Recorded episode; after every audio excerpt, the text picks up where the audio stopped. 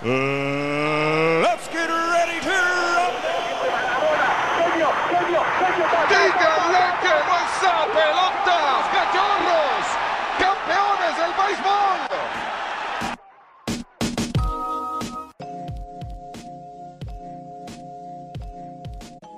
Muy buenos días, buenas tardes, buenas noches. Bienvenidos a un capítulo menos de Shots Antideportivos y como siempre, eh, acompañándome a mi lado mi amigo Alan.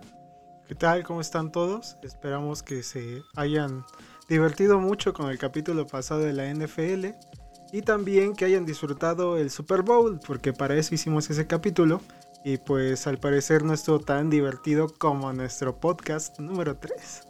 Exactamente, y lo, lo divertido del Super Bowl es que comprobamos nuestra teoría de que Son unos tóxicos. son unos tóxicos y de que se aparece el espíritu del América en otros, eh, en otros deportes. Sí, y también pues debo de admitir pues que te debo un par de shots y una pizza porque pues no la atiné y la atiné, más bien no le atiné nada. Si hubiera apostado, le hubiera, así hubiera perdido un chingo de dinero. Se me hubiera ido muy mal realmente si me hubiera seguido mi instinto de la NFL. Sí, pero le atinaste a lo del show de medio tiempo. Ah, cierto, sí, sí, sí. Es que también, si usted no lo sabe, pues obviamente pues vimos el Super Bowl porque nos gustan los deportes y nos gusta ser mamadores al ver este tipo de espectáculos. y pues ya apostamos directamente en el show del medio tiempo para saber qué tipo de saco iba a tener, que si la canción que iba a tocar, si aparecía Daft Punk, ciertas como pequeños apuestas que ya estaban en caliente y lo único que nosotros hicimos no fue meterle dineros y meterle tragos a ese, a ese evento, ¿no? Exacto. Caliente, patrocinador no oficial de Shots Antideportivos. Así es, también Bet365 que estamos en pláticas y muchas gracias a ustedes por escucharnos en estas emisiones. Ya casi alcanzamos al podcast de los amigos, estamos tantito abajo nada más de ellos. Y, nos está rozando esos güeyes de vendemos humo, humo, un desmadre así, que es el de Martinoli y Luis García. Ah, sí, eso está en Amazon, ¿no? Sí, sí, sí, pues nadie tiene Amazon Podcast, lo siento. Nadie. Pero, bueno, hoy vamos a hablar de, aparte de, como siempre, al final del capítulo, eh, platicar un poquito del Super Bowl a lo mejor, los Tigres que ya están en la final del Mundial de Clubes, que para cuando ustedes estén escuchando esto, ya sabremos si fue eh, un triunfo del Bayern o un fracaso de Tigres, o sea, que no hay para dónde hacerse, va a perder Tigres.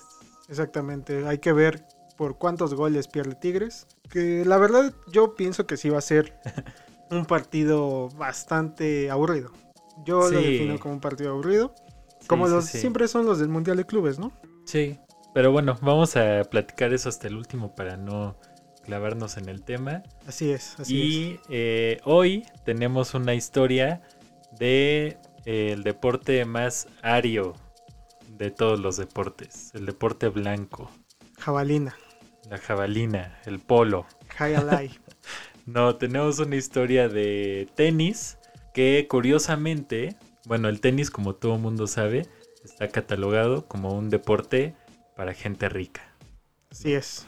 Pero en México, es mi percepción, no sé, siento que hay muchos aficionados que disfrutan el tenis y creo que ya no es tan difícil practicarlo o tan caro.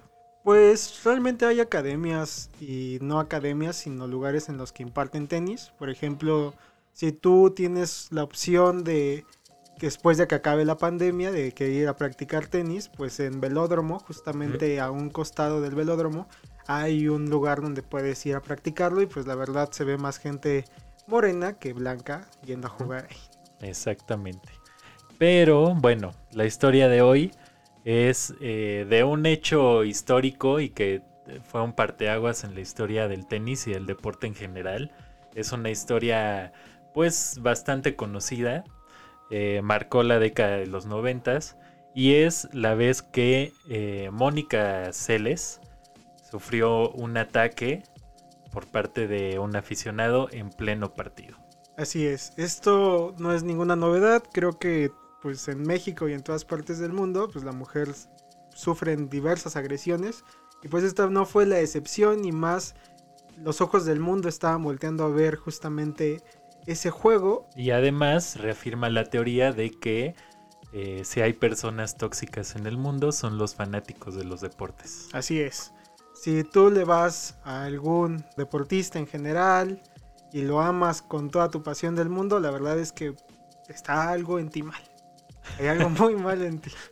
Podrías hacer otra cosa como vivir tu vida, por ejemplo. Así es. Esas guerras también entre fanáticos de quién es mejor y quién no, pues la verdad es que la única respuesta es Cristiano Ronaldo es el mejor en todos los deportes. Sí, este, pues sí, o sea, una muestra más de que los fanáticos están completamente locos. Y eh, bueno, esto vamos a comenzar con la historia, si te parece. Sí, sí, sí. Porque está un poquito larga y pues vamos a tratar de hacerla pues un poco entretenida para que ustedes se enteren de qué pasó esa tarde del 30 de abril de 1993 en el, el torneo Citizen Cup en Hamburgo, Alemania. Bueno, esta historia tiene tres personajes involucrados. Son la tenista Mónica Celes, la tenista eh, Steffi Graf y eh, un personaje que se llama Gunther Parche o Gunther Parche. No sé pronunciarlo porque es Está en alemán. alemán. Pero bueno, por ahí, ¿no? Mónica Celes, primero como una eh, introducción para que conozcan un poco de su historia, es eh, una tenista que es de origen yugoslavo, eh, nació el 2 de diciembre de 1973, pero siempre jugó para Estados Unidos. Ella se mudó eh, a muy temprana edad a Estados Unidos, la nacionalizaron sus padres y ahí creció y empezó a jugar tenis. Me parece que ya tendría que ser Serbia, ¿no? Ahorita. Sí, sí. Yugoslavia ya no, ya no sí, existe. sí. Y bueno, como dato curioso, cuando ella era niña, eh, sí, casi adolescente, empezó a jugar, pero no tenía idea de qué era el tenis. O sea, sus papás la metieron a jugar, ella empezó, pues tenía técnica y todo, pero no entendía el marcador, no entendía que era por sets, no entendía las reglas del juego en general, pero tenía muy buena técnica. Entonces, en las clases ya le fueron enseñando y eso, más la técnica que tenía, pues hicieron que fuera una de las tenistas promesa para la historia de Estados Unidos. Sí, es como todos esos deportistas que uno dice, bueno, nacieron para ese deporte, ¿no? Nacieron para practicar ese, esa actividad. Y pues ella, aunque no tenía ningún contacto con el deporte directamente, en este caso el deporte blanco, pero pues ya nada más fue como pulir ciertos detalles porque ya lo traía en el ADN. Exacto. Que es la discusión eterna de si un deportista nace O sea, o se hace. Como otras tantas discusiones que hay así al respecto, pero no vamos a profundizar en ello. Para el momento que pasó este accidente, ella tenía 19 años y era. Todos los medios estaban enfocados a ella y toda la, gente en Estados Unidos y a nivel mundial, porque eh, a sus 19, 19 años ya tenía 8 Grand Slams. Que los Grand Slams son los cuatro torneos más importantes del tenis que se juegan al año que es eh, el Australia Open, eh, Roland Garros o Roland Garros. así es mi torneo justamente favorito. Ajá. Lleva una historia muy importante, se juega en arcilla.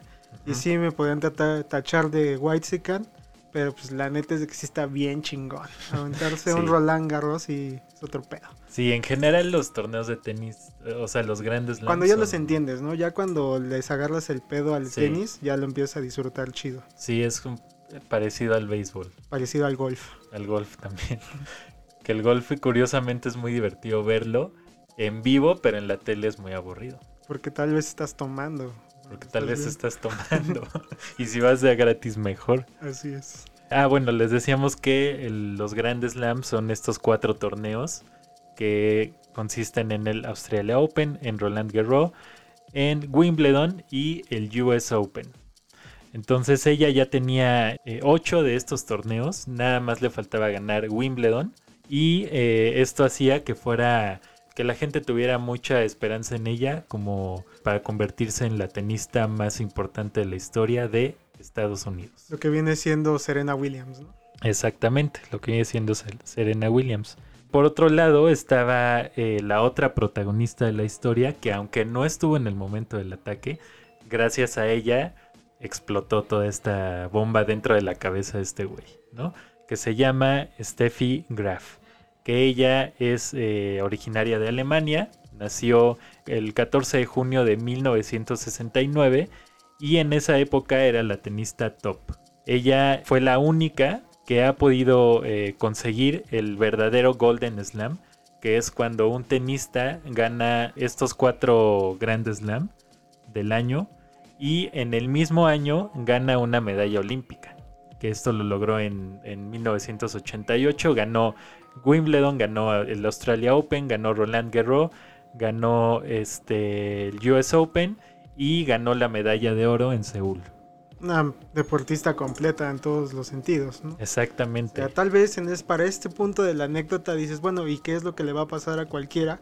Pues aquí es lo que nosotros queríamos llegar, o al punto de empezar también este podcast. No todas las anécdotas van a ser buenas en el sentido de que tienen un final feliz. También hay bastantes anécdotas, pues bastante oscuras como es esta, que si bien empiezan con tres protagonistas, o al menos dos protagonistas que son bastante exitosos, siempre hay un tercero que pues mete ahí una circunstancia que nadie veía venir, ¿no? Sí, exacto. Como la historia esta de Tonya Harding, que se hizo una película hace poco, la de I, Tonya, que es de patinaje artístico. Igual, hay, una, hay un accidente parecido, pero eso será para otra ocasión. Así es. Y bueno, además, eh, Steffi Graf tiene hasta la fecha el récord de 377 semanas completas en el número uno del ranking de eh, la Asociación eh, Femenil de Tenis. Y este récord lo comparte con eh, Serena Williams. Sí, es la única top, que ha podido igualarlo. Sí es. Y si no conoces a Serena Williams, pues entonces googleala, porque la verdad hasta te podrías tú enamorar de cada uno de los torneos que ella ha presenciado. Es una de las artistas este, deport- Artistas de la cancha, Así de la es. arcilla. Ella sí es bastante buena en general y cumple todos los requisitos para ser el top del top del top, ¿no? Sí. Sí, y hay como dato lo del verdadero Golden Slam, que es cuando gana los Grand Slam y, el, y las Olimpiadas. Esto no se ha podido repetir porque eh, pues justo no lo, no lo han podido hacer en el mismo año. O sea, sí hay tenistas que tienen el Golden Slam, que no es el verdadero, que ganan eh, los cuatro torneos y a lo mejor al año siguiente o un año antes ganan las Olimpiadas. Pero en ahí el ya mismo se rompe, año no. sí, sí, sí. Este, y tal vez algún purista del tenis podría aclarar todo esto y pues tal vez algunos puede decir, bueno, en el deporte blanco ya en hombres sí se pueden cumplir estos supuestos, pero no nos vamos a centrar en el deporte masculino. Vamos a Sí. hablar exactamente de todo lo que se desempeña en el deporte femenino en el tenis. Que lo cabrón del tenis es que en cuanto a la rama femenil, creo que es el deporte en el que más eh, eh, hay, hay como una importancia mediática realmente para las mujeres, ¿no? Sí, Además del patinaje, creo que el- en el tenis es y la en gimnasia. ¿no? También. En, la gimnasia. Sí, además de que el tenis pues sí es una categoría ya olímpica. Sí, También yo creo que eso le da como todavía el sentido extra y pues sí la importancia que se merecen este tipo de deportistas porque al final pues el, como abrimos este episodio pues tú lo puedes ver como un deporte para ricos pero la verdad la exigencia que te da en la cancha este el tipo de enfrentamiento que es uno contra uno sí es demasiado si no puedes pegarle una pelota en el ping pong pues muchísimo menos también en el tenis, una cancha muy grande y el ping pong también es un deporte olímpico que necesita demasiada exigencia. sí. Y además son partidos que se pueden alargar cuatro o cinco horas. O sea, son... Sí, o sea, y en el tenis también hay récord de juego por un exceso de horas que hay que detenernos porque si no esto nunca va a acabar. Sí. Pero bueno, sigamos con la historia. Entonces, bueno, recapitulando, tenemos a Mónica Celes, tenemos a Steffi Graf, las dos tenistas, y tenemos a este personaje oscuro, al villano de la historia, que se llama Gunther Parch, que es un obrero alemán del que no se sabe mucho eh, sobre su vida, Pero si es alemán, sabes que es de los malos. pero si es alemán, sabes que es de los malos. Puede ser. Y solo se sabe que vivía con su tía y que estaba muy obsesionado con Steffi Graf. que es esta tenista también alemana. ¿no? Eh, y era tal su fanatismo que él eh, quería que eh, Steffi Graf volviera al número uno del ranking mundial, que en ese momento, curiosamente, lo tenía Mónica Sales. Este hombre llevaba ya varios años obsesionado con, con Steffi y dicen que su cuarto estaba decorado con fotos de ella, que tenía muchos videos de cuando ganaba sus partidos y que además le enviaba cartas anónimas a Steffi Graf, que de hecho una vez le mandó este dinero para que se comprara un collar. Bueno, ya no hay forma de defender a la persona cuando ya te la describes así, ¿no? No, sí, sí está completamente loco. Eh, hay un como línea muy delgada entre ser fan de alguien y volverte un fanático de una persona. Sí. Todas las ilusiones que te puedes crear en torno a y más cuando tú vienes de una cultura en la cual tú piensas que son todos como sumamente rudos o sumamente secos, ¿no? Porque creo que el alemán perfecto al que te han descrito toda la vida es ese que no se rinde bajo ninguna circunstancia y él tampoco se rindió. No, no, no, no. Él tenía un objetivo que era volverla la mejor del mundo otra vez. Sí, pero sí tenía obsesión con ella así como... Pues me recordó un poco como... Como Joker, ¿no? O sea, que segura... O sea, que tal vez que él se imaginaba cosas así de que salía con ella, que tenía como de estos fans locos que creen que tienen una relación con su artista o, o el deportista que admiran. O sea, porque ya para, para mandarle dinero es como... No sé, o sea, como que tenía una como Pues es una una, responsabilidad, sí, sí, ¿no? sí. Tal vez. Sí, es una fascinación hacia alguien que la verdad no te está correspondiendo. Y de ese tipo de actitudes creo que se tienen que atender de alguna forma. O sea, este. Esta persona, pues de verdad, se, el equipo de investigación de Shots Antideportivos intentó Ujú. encontrar de la mejor manera pues un perfil de, de este, de este personaje. Y hay notas este, de varios sitios de tenis en general, pero ninguna relata realmente quién es esta persona, ¿no? De hecho, hay como pequeños guiños hacia cartas de que él no pide ni disculpas. Él lo que quiere es como confro- confrontar a la víctima de lo que está por contarnos David. Sí, sí, exacto. Pero sí, este. Me está imaginando que igual este güey, justo que se imaginaba una vida con ella, que me imagino así que le escribía cartas como de, oye, te voy a ir a visitarte el martes, te mando ahí dinero para que me prepares un mole o algo así, ¿no? Aparte, este, ya para esa época ya había email, ¿no? Ya, ya era posible escribirle algo. Sí, sí, sí, sí, totalmente. Pero bueno, eh, ah, que le, le llegó a mandar dinero para, para que se comprara un collar, una, ca- una cadena diamantada como la que tiene el señor. y además se enojaba y le guardaba rencor a todas las personas y a todos los comentaristas que llegaban a, a criticar los, eh, el desempeño de Steffi, ¿no? Eso sí ya es más común. Cuando tú ya idolatras a algún, este, algún deportista y escuchas que alguien está hablando mal de él, lo enchinga y empiezas a odiar también al comentarista o a, o a la otra persona, ¿no? Y eso también está de la chingada. Sí, le pasa mucho a Alvarito Morales. Así es. Sí, eh, que se enojaba mucho con la gente que la criticaba y de hecho llegó a declarar una vez que, que pasó el incidente que él caminaría sobre el fuego por ella. Es una criatura de ensueño, cuyos ojos brillan como diamantes y cuyo, y cuyo cabello brilla como seda. Un poeta, ¿no? Un poeta Un alemán. poeta alemán. Volviendo al día del, incidente, el 30 de abril de 1993, eh, Mónica Seles jugaba el segundo set contra eh, otra tenista eh, serbia que se llama Magdalena Maliva.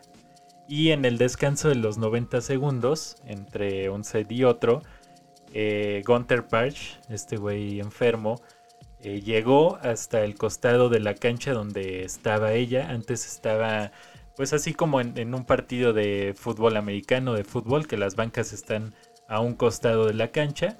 Así está la de tenis, pero por la naturaleza de los estadios de tenis está muy cercana a la gente. De hecho, si usted radio escucha, es podcaster, quiere ver el video de cómo es la agresión, no la va a encontrar.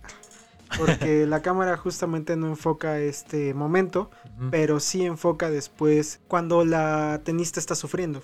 O sea, todo el desenlace, cómo apartan de esta persona y ella cae, es lo que se graba ante los ojos del mundo. Sí, justo, o sea, eh, fue como una casualidad tal vez que enfocaban a ella, justo abrieron la toma y en ese momento que abren la toma ocurre el ataque y no se alcanza a ver a la cámara, vuelven a, la toma con Mónica Celes y ya se ve que eh, ella se levanta del- de la banca, se está agarrando la espalda y se ve también que ya están sometiendo a este güey, ¿no? para sacarlo del, del estadio. Pero eh, bueno, pasó esto. Bueno, Gunther eh, Parch llegó hasta el costado donde estaba ella, hasta su banca. Y mientras Mónica se estaba secando el sudor y ajustando la raqueta, este güey sacó un cuchillo de 23 centímetros, lo agarró con las dos manos y eh, lo clavó en la parte del homóplato de Mónica Celes, ¿no? Eh, le hizo una herida de 2 centímetros de profundidad y él intentó hacer otro ataque, pero fue en ese momento que ya todos intervinieron, la seguridad, los mismos aficionados y el equipo de, de Mónica Celes, fue cuando ya lo, lo sometieron y lo alejaron de esa zona. Y es un muy buen momento para todas esas reflexiones en las que uno dice, bueno, se metió un intruso a la cancha y todos los jugadores se apartan o no los fuman, pues es que eso se atienden. O sea, no sabes qué tipo de persona. O sea, muchas veces dices, no, pues es que Messi o Ronaldo o X jugador, pues se apartó, no dejó ni que lo tocaran nada, pero pues no sabes con qué intención va contigo. A lo Sí, mejor se lleva la playera de tu equipo, pero ahí hay un ejemplo muy claro de qué es lo que te puede pasar.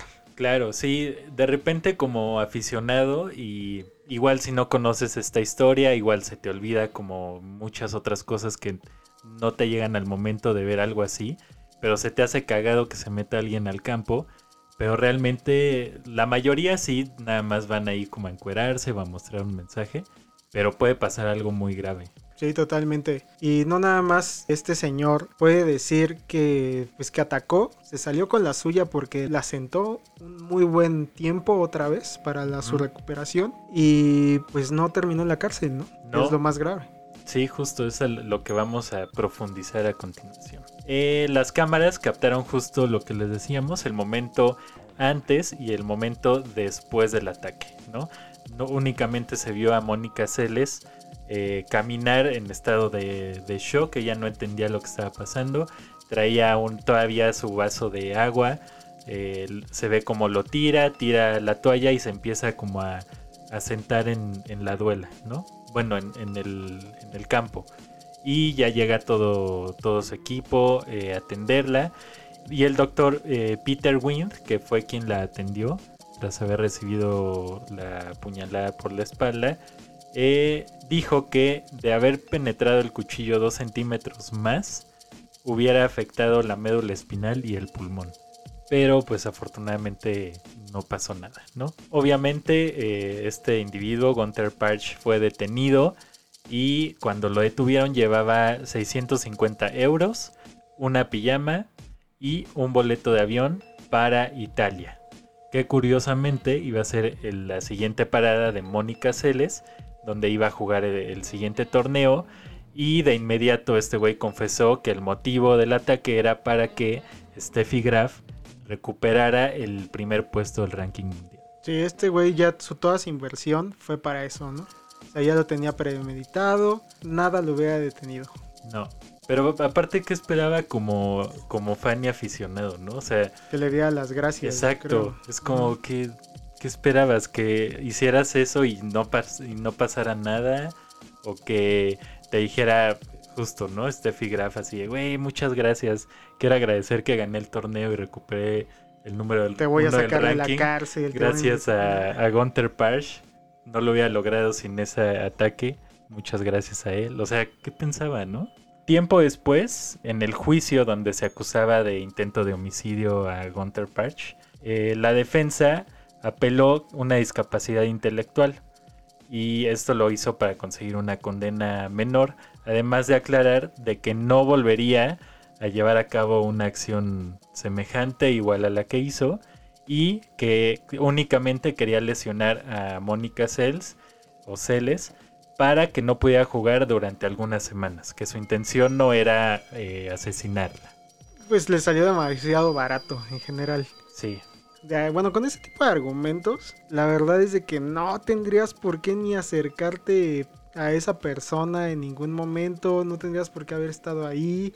Creo que había más por parte de la parte acusadora para que este cabrón acabara en la cárcel, ¿no? claro, sí. Y de hecho la jueza, que fue Elke Bose, eh, rechazó el cargo de intento de homicidio y declaró a, a este eh, Gunther Parch como culpable, pero de un delito de ofensa menor. Y quedó en libertad cinco meses después del atentado, pero condenado a dos años de libertad condicional con tratamiento psicológico. Barato, fácil, ¿no? Se ganó Sí. la lotería este güey con un ataque en televisión, en uno de los torneos más importantes, en un juego, hiriendo a una atleta elite en el mundo y eso Sí. fue lo que pasó, ¿no? Sí, no le pasó nada ajá. realmente. Exacto, y para que pongamos en fechas, pues se van a cumplir 28 años de este atentado contra la tenista. Bueno, obviamente Mónica Celes se indignó demasiado y declaró lo siguiente. Eh, lo que parece es que la gente se ha olvidado de que este hombre me atacó intencionalmente y que no ha recibido ningún castigo. Totalmente. No me sentiría eh, segura volviendo y no creo que vuelva. ¿Qué clase de mensaje transmite esto al mundo? Entonces, pinche trauma, cualquier cabrón se puede meter y te puede atacar. Claro. Eh, el señor Parch ha reconocido que me acechó y me apuñaló. Ahora el tribunal ha dicho que no tiene que ir a la cárcel. Él volvió a su vida mientras que yo todavía no puedo porque estoy recuperándome física y psicológicamente de una agresión que pudo haberme matado. Exacto. Pues, Creo que no hay ninguna forma de debatir esto. Ella Sí. tiene toda la razón, güey. Y este güey, ojalá, güey, se haya caído en un cuchillo en algún punto en su vida, güey. sí. Que no mames. Pero esto no acaba aquí, todavía se pone peor. Porque tras el ataque, esto fue en semifinales. Y tras el ataque, eh, los organizadores del, de la Citizen Cup, donde ocurrió el ataque, eh, la WTA, que es la Asociación de Tenis Femenil, y las jugadoras que quedaban en ese momento en el torneo, que eran eh, Magdalena Maliva, que es contra la que estaba jugando el partido Mónica Celes, Steffi Graf, que era la tenista que era de la cual era fan este güey, y Arancha Vicario, que resultaría ganadora. Entre, entre todo este, toda esa cúpula de poder, por así decirlo, decidieron que el torneo no iba a suspenderse y decidieron seguir el torneo. La mejor decisión, ¿no? Creo que se parecen a demasiados organizadores que conocemos, ¿no? Sí, de la CONCACAF sobre todo. Sí, o de los Juegos Olímpicos. Es que no hay que detenerlos, ¿no? También. Sí, exacto. Y además de esto, además de que siguió el torneo y resultaría ganadora eh, Arancha Vicario, una semana después, 17 de las 25 tenistas top del ranking eh, acordaron que no se congelaría la posición en el ranking, que, sería, que seguiría moviéndose a pesar de que la número uno, que era en ese momento Mónica Celes, sufrió un ataque e iba a estar inhabilitada por tiempo indefinido. ¿Y tú crees que eso sí es una conducta antideportiva? Pues yo creo que mm, para ese momento sí, porque era una semana después. Ok, sí. Era muy pronto. Yo sí creo que sí es una conducta antideportiva, antideportiva en general. Que la banda pudo haber, por empatía, dicho, no nada más fue peligroso para ella, sino también para todas. ¿No? Sí. O sea, sí pudieron haber como parado en ese momento. Y entiendo también que es un deporte de muchísimo dinero. Y que yo creo que obedeció más ese tipo de acciones a que decir, bueno, hay que unirnos todos y sí. No funciona así el deporte profesional. Sí, no funciona así y aparte no había tanta presión eh, mediática y de la gente como lo hay ahora. Sí, pero creo que lo mejor, bueno, no sé, tal vez lo, lo más ético. No había haber redes sido- sociales, ¿no? Sí, exacto, no había Twitter. Pero lo más ético era que, pues tal vez se aguantaran, que ella ya estuviera rehabilitada, al menos del, del físicamente del incidente, porque psicológicamente pues no iba a estar lista. Y pues no sé, que ella también diera su opinión, ¿no? Sí, tal vez preguntarle, oye, ¿qué pedo, no? Queremos hacer esto, ¿qué te parece? Porque Sí. a lo mejor esa es otra parte. A lo mejor sí le preguntaron y dijo, no, no hay pedo. No, sigan ustedes jugando y ya. Sí, Ajá. pero bueno, fue lo que se decidió. Y obviamente este evento fue un parteaguas en la carrera de Mónica Seles porque de ser una tenista que pintaba para ser la mejor de la historia de Estados Unidos, eh, sí siguió jugando, pero no tuvo una carrera como la que esperaban cuando antes de que sucediera el, el incidente, ¿no? Ella, después de este ataque, y además de unos eventos familiares que, que tuvo, eh, tuvo un, tras- un trastorno alimenticio que la alejó dos años de las canchas después de, ese incidente y luego regresaría en 95, o sea, el ataque fue en el 93, se ausentó dos años, regresó en el 95 y eh, después de ese regreso eh, ganó un abierto de Australia, uno más, y ganó el bronce en Sydney 2000 Bueno, fue lo, lo que pudo lograr después de- del atentado. pues ya de estar hasta arriba a bronce en Sydney, sí hay una, una diferencia muy grande, ¿no? Sí. Sí. es una recuperación cabrona. Yo sí pienso que en los Juegos Olímpicos está el top en general. Pero ya cuando tú estabas en el 93, Sí, este, 93. hasta arriba, y en el 2000, siete años después, sí tuviste un gran empuje, pero ya no es lo que se esperaba, ¿no? Sí, o sea, de tan solo ponerlo que a los 19 años ya tenía 8 Grand Slam ganados y después del incidente solo pudo ganar uno. Sí. ¿no? O sea, sí cambió completamente su carrera. Y bueno, ella... Así que bien eh, hecho Alemania. Sí, gracias otra vez Alemania.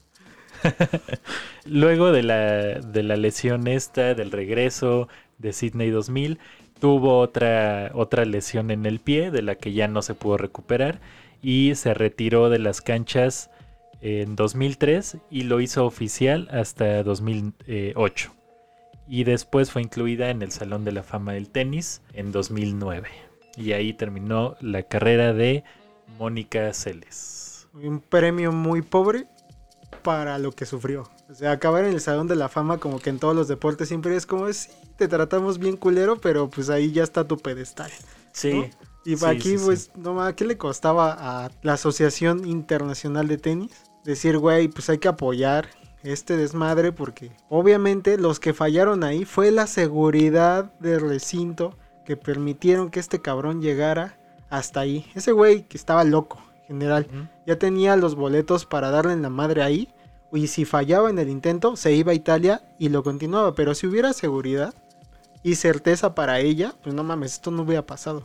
No, claro, y justo cambiaron muchas cosas en cuanto a seguridad, en cuanto a revisión en, en los estadios de tenis a partir de esto, pero creo que todo lo manejaron muy mal en Se ese dejó de venir a Acapulco.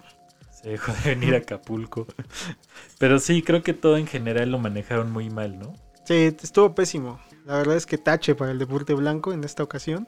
Este sí no fue una anécdota para reconocer algo bueno del deporte, sino más bien para tachar a todo lo que engloba a los organizadores y para banda que también está bien dañada, con que es fanática y que muchas veces esto acaba en tragedia. Afortunadamente ella no. Si hubiera estado esto en México, este güey no hubiera acabado ni en el MP, güey. Este Sí. güey nada más hubiera dicho, güey, sí, ya la cuchillé y se sale. Y ya. Sí, pues tan solo lo- los pendejos estos de Tigres y de Monterrey que se pelearon y que a uno, no sé si lo mataron o casi lo matan, pero, güey, por, o sea, por defender a un equipo de fútbol, Sí, no. o sea, es como lo que te decía, ¿no? Hay otras actividades como vivir tu vida y dejar de obsesionarte con el deporte. O hacer un podcast O para hacer un burlarte de podcast. todos ellos. Exactamente. Creo que la conclusión de esta anécdota puede quedar justamente en cuídense un chingo porque la banda, ninguna asociación te va a cubrir la espalda. Y venga, hay que jugar tenis también. Cuando todo se normalice, este Shots Antideportivos organizará el primer torneo de podcast de deportes enfocado en el tenis. De tenis eh, mientras estamos pedos. Así es. Porque mucha banda, por ahí lancé una historia en mis redes sociales de- desde la cuenta de Shots Antideportivos, haciendo una pequeña encuesta de si tú jugarías béisbol drogado o pedísimo. Y pues ganó el que sí lo harían, así que pues vamos a divertirnos cuando se pueda, ¿no? Perfecto, me parece perfecta la idea. Así es. Y pues ahora sí nos toca finalizar la anécdota y en este caso hablar de lo que ha pasado y de lo que pasó en general en el Super Bowl. El Super Bowl que estuvo ya viéndolo a distancia, creo que no estuvo tan mal el partido. Pues como lo dijimos desde el principio, el espíritu del América se apoderó de los Buccaneers e hizo que ganaran jugando al límite del reglamento como lo dicta el americanismo. Así es, para los que querían un show de medio tiempo bastante bueno, pues tuvieron a The Weeknd, que en lo personal, este, pues a mí me gusta, pero, pero, la- o sea, estuvo me, ¿no? Yo Sí, creo que digamos que no estuvo como para que le tiraran tanto hate, pero tampoco fue lo que esperaba todo el mundo. ¿no? Así es. O sea, creo que ni para buenos memes, ¿no? O sea, como que por ahí la escena en la que está como caminando dentro del escenario te da como para dos, tres. Pero pues hay que recordar que si hay algo que califica bien el Super Bowl o mal el Super Bowl son las redes sociales, al menos en los últimos 15 años, y la cantidad de memes. Y el, obviamente, el rey es Michael Jackson para toda la gente que es grande y se viste como Gatel.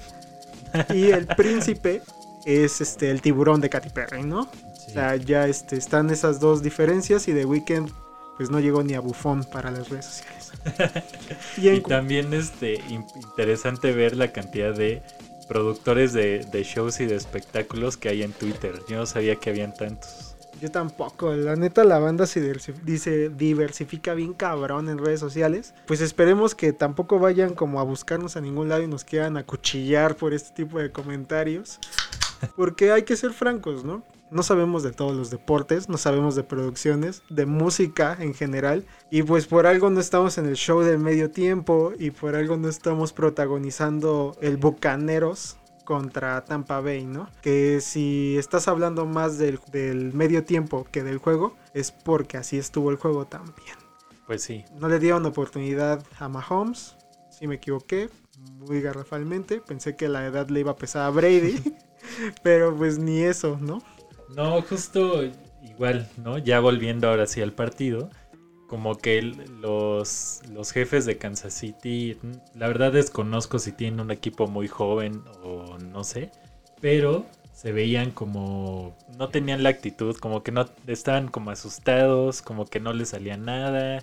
Mahomes siempre terminaba solo corriendo un chingo con el balón antes de lanzarlo porque no encontraba a quién lanzárselo. Que si vieron la transmisión este, por TV Azteca, que déjame decirte el dato curioso es que a pesar de que nada más tuvieron este partido Ajá. en toda la temporada y lo anunciaron con bombo y platillo, Televisa les dio en la madre en el rating.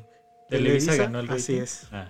Televisa vapuleó como los bucaneros a Kansas City, a TV Azteca. Por un lado me alegro, por el otro no, porque obviamente hay una hegemonía, pero este, también con los comentarios que se aventaban en la transmisión, no mames, no se ayudan en nada. Lo primero que escuchamos al principio de la transmisión, que fue que era el partido, este, este Brady Mahomes, era el partido como un LeBron Contra, Jordan. Ajá, o un Messi contra Maradona. Contra Maradona. Estos güeyes y sus pinches referencias no les ayudan nada. En ese momento era como para haberle cambiado el canal. Un Mohamed Ali contra el Canelo. Así es. sí, pero bueno, esa es como la primera parte de, de lo que pudimos observar en el Super Bowl. Si tú tienes algún otro comentario o nos quieres mentar la madre, ya sabes cómo encontrarnos en nuestras redes sociales. Y si no, pues te las podemos repetir en este momento, que es arroba morganosaurio. Y arroba David Guste. Así es. También nos puedes seguir y mandar todas tus maldiciones en arroba shots antideportivos en Instagram. Y ahora sí, vamos a hablar un poco sobre lo que viene siendo la Liga MX.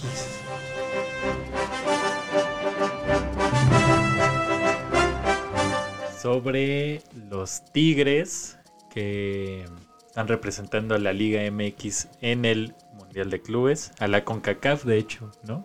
Porque son los campeones de la CONCACAF y llegaron a la final del torneo contra todos los pronósticos en contra porque históricamente los equipos mexicanos no les va bien en el Mundial de Clubes. Llegaban a la final mm, grandes en el norte, todavía no igualan a nadie, así que esperemos les vaya bien. La verdad es de que yo le voy al Bayern, sé que va a ganar el Bayern, pero pues no quiero que goleen al Tigres como golearon al Barcelona, la neta, o sea, por el bien del fútbol mexicano, yo sí espero un 3-1, o sea, algo leve. Yo sinceramente creo que no van a golearlos. Y yo creo que sí pueden aguantar a lo mejor el 0-0, puede que se vayan a tiempo extra y si no lo acaban eh, con un gol el Bayern, pero veo difícil que gane Tigres. Gol de Nahuel al 99, David. Gol de Nahuel al 99 y luego al 100, gol de Neuer. Perfecto. Así yo creo que esa es este qué portero va a meter gol, te tendré que hacer la apuesta para este shots antideportivos, si no de todas formas lo podemos posponer un poco más porque este jueves ya este una vez que esté arriba shots antideportivos a la par va a estar el partido de el Bayern Múnich contra el Tigres. No sé si tenemos este algún otro juego pendiente para esta semana. Ganó el América. El América estuvo al menos un par de horas, par de horitas nada más.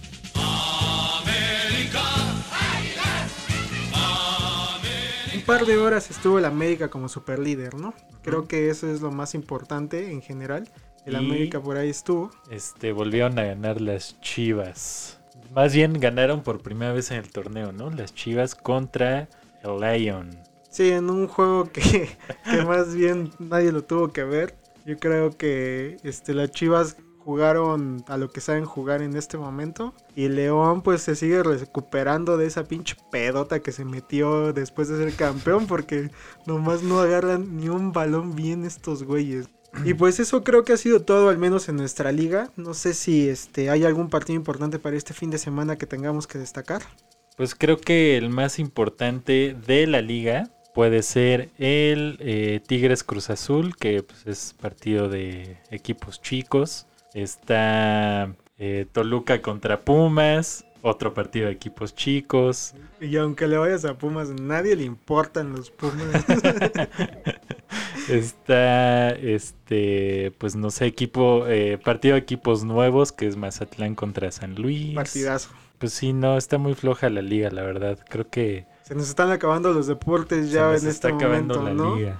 Este, por ahí a lo mejor este podría venir a rescatar en mayo, me parece que empieza otra vez la temporada de béisbol en México. Esperemos que admitan más allá de la Liga del Caribe que ya deja que la gente se vaya a embriagar a sus estadios, pues a lo mejor por aquí con su sana distancia ya poder retomar algunos encuentros de béisbol.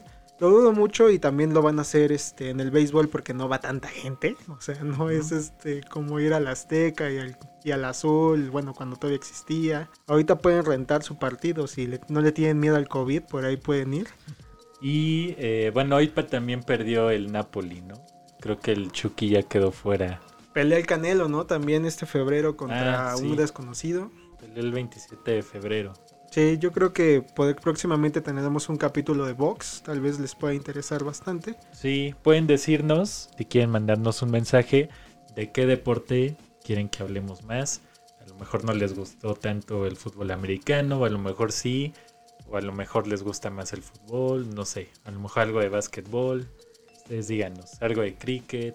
Seguramente hay historias raras de deportes raros. Así es, como estos deportes que se practican en el Medio Oriente donde pueden a pelear a dos caballos, ¿no? A lo mejor ese tipo de anécdotas. A lo mejor Ajá, si a usted le gusta el jaripeo, a lo mejor va a haber algún este capítulo especializado en el Messi jaripeo. del jaripeo. Así es.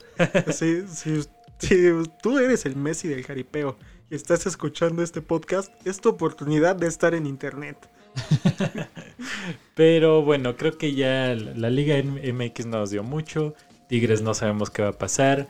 Eh, la Copa del Rey igual perdió el Barcelona, no hay mucho que hablar. Está muy aburrida la liga, están muy aburridos los deportes en este momento porque ya acabó el Super Bowl. Y pues nada, creo que es hora de terminar un capítulo más de Shots Antideportivos. Así es, no sin antes invitarlos a que nos sigan en nuestras redes sociales que ya mencionamos hace como 5 minutos, pero también que sigan a Shots Antideportivos y que le den seguir a este podcast próximamente. Ya nos pueden encontrar también en YouTube para que nos encuentre más fácil el algoritmo de Google. Exactamente. Pues muchísimas gracias Dave por esta increíble información. Nos vemos la siguiente semana. Perfecto, nos vemos la siguiente semana con otra historia rara del deporte. Cuídense. Bye.